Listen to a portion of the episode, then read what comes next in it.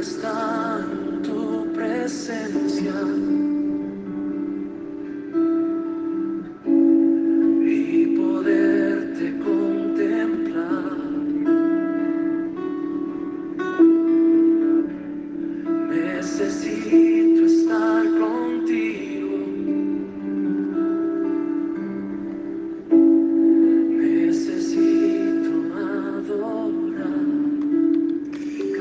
La palabra para hoy es Daniel en el foso de los leones. La historia está en el libro de Daniel, capítulo 6, de los versículos 1 al 28. Y en 6, 1 al 3 nos muestra que al rey Darío le pareció bien constituir 120 jurisdicciones para distribuir las tareas del reino, y sobre ellas habría tres gobernadores, de los cuales Daniel era uno de ellos, pero éste iba a estar sobre todos, ya que el rey veía en él un espíritu superior. A esta altura, Daniel ya era un anciano de unos 80 años de edad.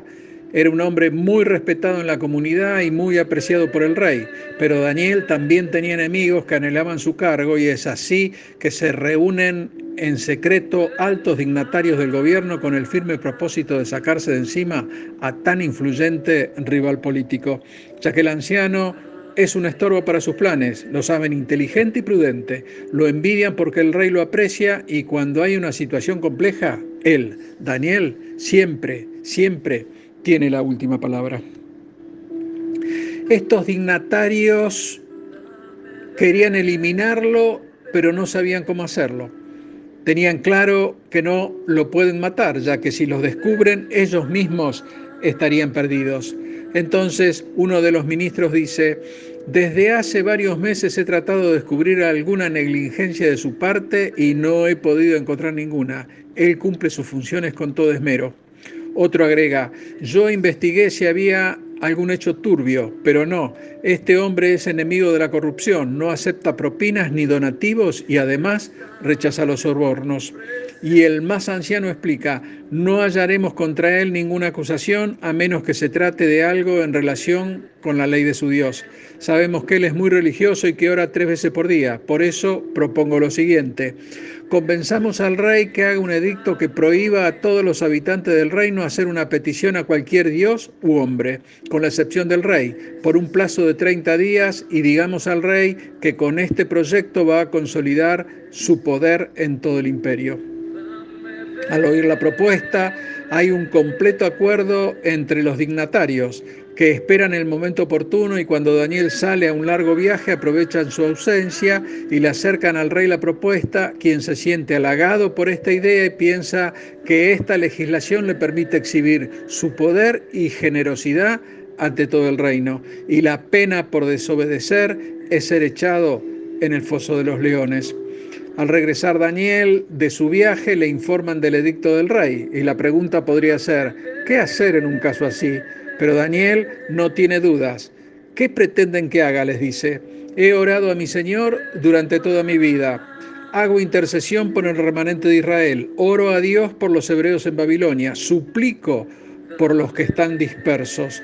¿Cómo podría dejar de orar por mi pueblo para que se arrepientan de su apostasía y se tornen a Dios? La ventana abierta hacia Jerusalén me recuerda la promesa de Dios y la misma está en Primera de Reyes 8, 48 y 49, que dice así, y si se convierten a ti de todo su corazón y de toda su alma en la tierra de sus enemigos que los hubieran llevado cautivos y oran a ti con el rostro hacia su tierra y hacia la ciudad que tú elegiste, tú oirás en los cielos, en el lugar de tu morada, su oración y su súplica y les hará justicia. En Daniel 6.10 leemos, cuando Daniel supo que el edicto había sido firmado, entró en su casa y abiertas las ventanas de su cámara que daban hacia Jerusalén, se arrodillaba tres veces por día y oraba y daba gracias delante de su Dios, como lo solía hacer antes del decreto. Luego de esto, los conspiradores corren al palacio y allí acusan a Daniel. Esto está en Daniel 6:13. Dijeron delante del rey, Daniel, que es de los hijos de los cautivos de Judá no te respeta a ti, oh rey, ni acata el edicto que firmaste, sino que tres veces al día hace su petición. Es aquí que el rey se da cuenta de la trampa y trata de salvar a su ministro, pero los conspiradores apelan a la ley de los medos y persas, según la cual ningún edicto o decreto que el rey pone en vigencia puede ser cambiado. Y Daniel es traído delante del rey y no trata de defenderse, ni siquiera les reprocha nada a sus acusadores. Él sabe que tiene a su defensor en los cielos y el rey le dice, tu Dios, a quien tú continuamente rindes culto, Él te libre. El rey Darío estaba muy apesadumbrado a causa de la decisión que tuvo que tomar y muy temprano por la mañana se levantó y fue al foso de los leones y llamó a Daniel diciendo, Daniel, siervo del Dios viviente, el Dios tuyo a quien tú continuamente sirves, ¿te ha podido librar de los leones? La escena parece ridícula, no había posibilidad que Daniel estuviera vivo, pero de repente se escucha la voz del hombre de Dios, una voz clara, tranquila y fuerte. Oh Rey, para siempre vivas. Mi Dios envió a su ángel, el cual cerró la boca de los leones para que no me hiciesen daño, porque delante de él he sido hallado inocente.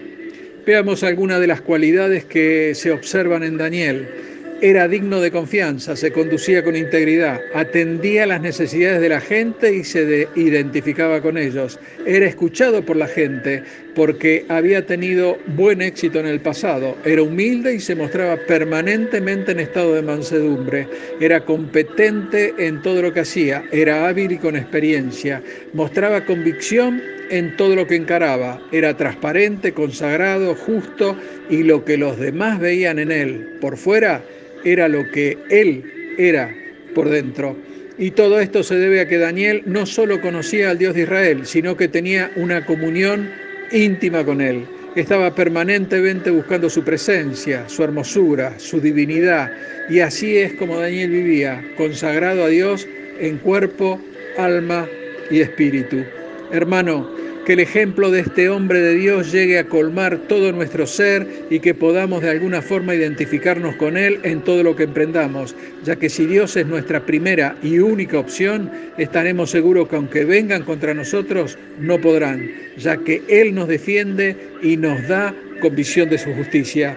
Veamos de qué forma el rey Darío reconoció al Dios del cielo.